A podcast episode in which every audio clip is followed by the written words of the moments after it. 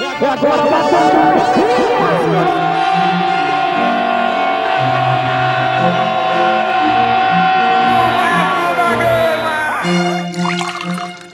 Salve, salve torcida Cruz Maltina! Hoje é sexta-feira, 10 de maio de 2019 e está entrando no ar mais uma edição do Café com Vasco. Eu sou Bruno Guedes e estes são os destaques de hoje. Torcedor Cruz Maltino fala sobre a chegada de Vanderlei Luxemburgo. Gigante da Colina é oitavo em ranking de bilheteria no futebol brasileiro. Norte, sul, norte, sul. Salve, salve galera! Alô, alô, você que curte o Café com Vasco. A gente vai chegando, tem muita gente aí nova no grupo do WhatsApp, nos grupos do WhatsApp, né? Também seguindo a gente no Twitter. Sejam todos muito bem-vindos. Espero que vocês gostem do Café com Vasco.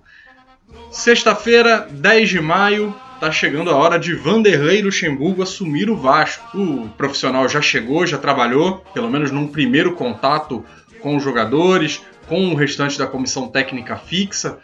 Conversou certamente com o Marcos Valadares, que é o técnico da equipe até domingo, jogo contra o Santos, quarta rodada do Campeonato Brasileiro que vai acontecer lá no Pacaembu.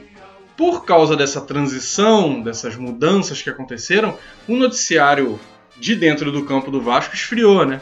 A gente está aí uma semana praticamente sem falar sobre o que acontece no campo e bola, no que vai acontecer, ou pelo menos no que se planeja para acontecer no domingo, jogo do Brasileirão fundamental. O Vasco tem um ponto na tabela do Campeonato Brasileiro, tá na zona de rebaixamento e vai atrás da primeira vitória fora de casa. E galera, esqueçamos aquele jogo pela Copa do Brasil, tanto o jogo lá da Vila, tanto o jogo com o São Januário, nova história. E claro, o Vasco tem que buscar a vitória. Alguns desfalques importantes seguem de fora, né? O Leandro Castan, por exemplo, e o Fernando Miguel. E a Luísa Sá, repórter do Lance, a partir de uma foto que o Castan postou com todos eles se exercitando no departamento de fisioterapia do Vasco, deu um status aí desses jogadores, né? O Castan e o Fernando Miguel. O Castan, que tinha um problema um pouco mais grave na coxa esquerda, e o Fernando Miguel também com lesão na panturrilha direita, se tudo correr bem, voltam antes da Copa América. Pelo menos é o trabalho que está sendo feito, né? Lembrando que teve aquela previsão de que ambos ficariam fora até a Copa América. Além disso, o Breno e o Ramon também aparecem no vídeo. Lembra deles, torcedor do Vascaíno?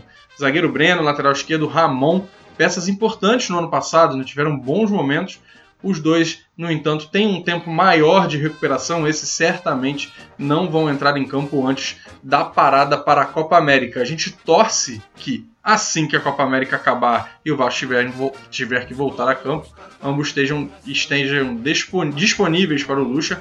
Seriam peças bem interessantes para o trabalho em 2019. E como se propôs o programa mais uma vez, a gente vai ouvir o Vascaíno, claro. É importante ouvir a expectativa do Vascaíno. Inclusive, isso é uma coisa que, que já me perguntaram nas redes sociais, é, jornalistas de, de, fora do Rio de Janeiro. É, até estava conversando ontem com o Zé Elias, ex-volante do Corinthians da seleção brasileira. Ele perguntou, né, como é que está a, a expectativa aí com o Luxemburgo. Então, vamos ouvir a expectativa do Cruz Maltino. Começar pelo Júnior, lá de Itaperuna. Fala Bruno Guedes, fala todo mundo aí do Café com Vasco é, que é Júnior Esporte de Itaperuna, interior do estado do Rio. Mandar um abraço pessoal da Vasperuna, da Força Almirante. Dizer que a gente precisa de ter paciência agora com, com o Luxemburgo. Ter paciência, deixar o cara trabalhar, fazer o famoso projeto dele. É, porque eu acho que é isso que o Vasco está precisando nesses últimos tempos. Um cara que, que chegue e bote moral em alguns jogadores, né? Que acabam influenciando no desempenho do time, é, puxar esse, esses jogadores de volta. É, depois da, revela, da, da, da, entrevista que o, que o Luxemburgo deu, passou muita credibilidade. A gente tem que confiar que o nosso Vasco vai voltar a, a ser cabeça na, nas competições nacionais. Aí tem uma palavra-chave que ele fala, né? Paciência. Difícil pedir paciência para o torcedor vascaíno com um ponto lá na zona de rebaixamento, já começou mal o brasileiro, perdeu o Carioca, tá fora da Copa do Brasil, mas é importante sim, é importante o Vascaíno ter um pouco de calma, não vai ser do dia para noite que essa equipe vai se transformar. mesmo que vencer lá em São Paulo, né? Mesmo que bater que conseguir vencer o Santos e depois conseguir vencer o Havaí aqui na estreia do Luxemburgo, jogo em São Januário, vamos com calma, vamos com calma. Vamos lá para mais opinião. Meu nome é Luísa Lourenço, eu sou de Volta Redonda. E o que, que eu espero do Luxemburgo no Vasco? Bem, eu tô meio no modo assim, é o que tá tendo pro Vasco, né? E entre os nomes é o que está tendo. Eu acho que o Luxemburgo é um grande nome, sim. Vou até acho que contrariar algumas pessoas que ainda estão um pouco desiludidas e tal, mas eu acho que no aspecto, no contexto vascaíno ultimamente, eu acho que a gente precisa de um treinador experiente, com nome e novidade, né? Porque o Luxemburgo nunca treinou o Vasco e tem um retrospecto bom em campeonatos brasileiros, apesar das últimas é, das últimos, dos últimos ciclos dele não serem assim, nossa, tão favoráveis, eu acho que ele pode encontrar uma brecha, já que ele também está precisando provar um pouco, né? É, o trabalho, que, que anda atualizado, né? Ou não, vai saber. É, eu tô assim, não queria, mas eu estou um pouco otimista com a vinda do professor. Verdade, que a Luísa fala, né? É, muitos técnicos que se é, especularam no Vasco tinha um nome hoje é, como se estivesse ali na, na, no, num patamar semelhante ou inferior ao que o clube vem representando no futebol brasileiro. Então se falou em experiências, se falou em nomes que, enfim, nem técnico de futebol são. E aí chega o Luxemburgo, que por mais que esteja em baixa nos últimos anos da carreira, tem um nome pesado, né? Tem um nome que se respeita no futebol brasileiro. Daí talvez a esperança e se não, se, se não dá para falar em otimismo, se talvez não seja a palavra exata, acho que a gente pode falar em pelo menos uma esperança.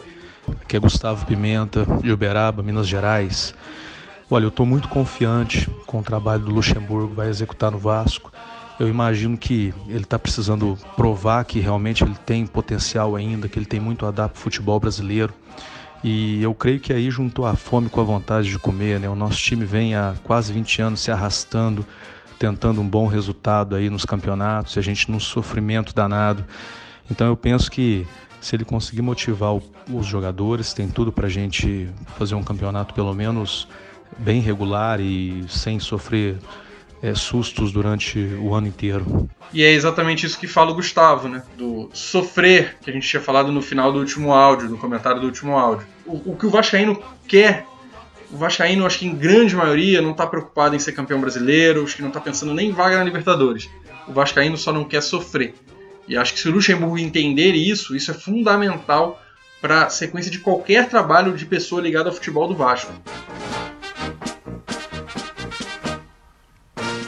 O site do jornal Lance publicou um ranking feito pela empresa de marketing esportivo Sports Value, que se debruçou sobre os balanços financeiros para verificar quem são os clubes que mais faturaram com bilheteria no Brasil em 2018. Então, os dados que a gente vai dar agora são a partir da conferência dos balanços financeiros, o que o clube diz ter faturado.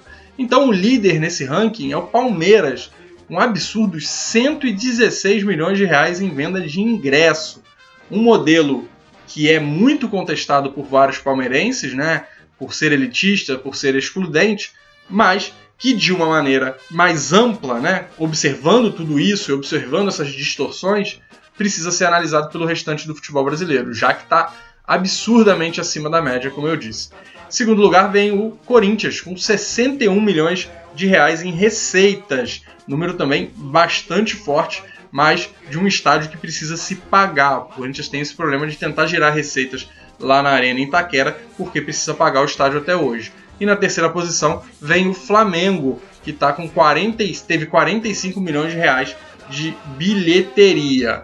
Em quarto aparece o São Paulo, logo depois aparece o Santos, em quinto, Cruzeiro em sexto, Bahia na sétima posição e em oitavo lugar o Vasco de faturamento, Vasco bateu 15 milhões de reais. Tem que lembrar que 2018 foi um ano ruim, né? De boa parte de rebaixamento, embora tenha tido uma Libertadores no início do ano que certamente alavancou um pouco esses números. O que a gente percebe daí é potencial. Tem que ser explorado. O Vasco tem condições de conseguir dinheiro em São Januário. Isso é óbvio. Esse papo de que ah, São Januário é deficitário, São Januário é deficitário, não é São Januário que é deficitário É o trabalho torna a, o estádio um potencial prejuízo para o clube quando atua lá. O Vasco precisa gerar receitas, claro, a gente tem aqui alguns jogos no Maracanã incluído nesse bolo de 15 milhões de reais.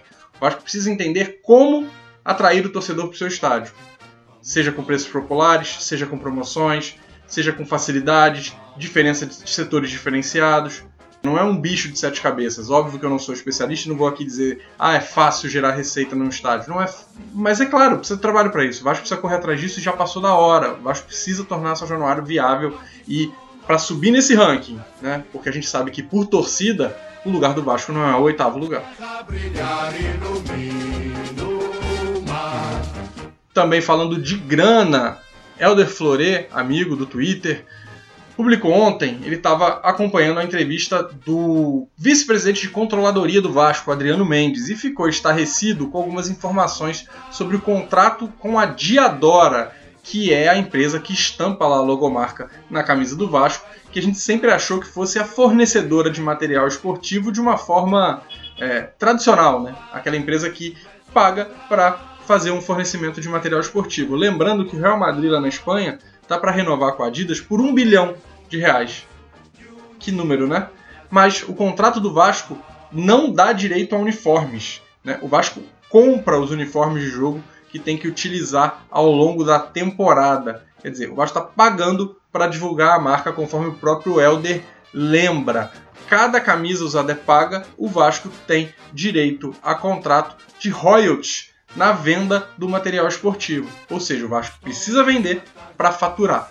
Né? E aí, com, com isso, né, esses questionamentos, o Bruno Maia, vice-presidente de marketing, veio ao Twitter e respondeu justamente a, aos posts do Helder, as indagações que surgiram de vascaínos, e ele lamentou o contrato com a Diadora, admitiu que a empresa vem deixando a desejar, precisa melhorar em muitos aspectos, tem mais coisa que não foi citada. Outra coisa que o Bruno Maia fala é se reuniu com 12 marcas esportivas, né, dizendo que conhece bem o momento do Vasco no mercado. Ou seja, ninguém, pelo que ele está dizendo aqui, até o momento, quis bancar, a não ser que tenha, esteja acontecendo alguma negociação, quis bancar o quê? A multa rescisória. O Vasco hoje, para fechar, para sair dessa roubada da Diadora, precisa pagar uma multa. Lembrando que o contrato foi feito, anunciado, né?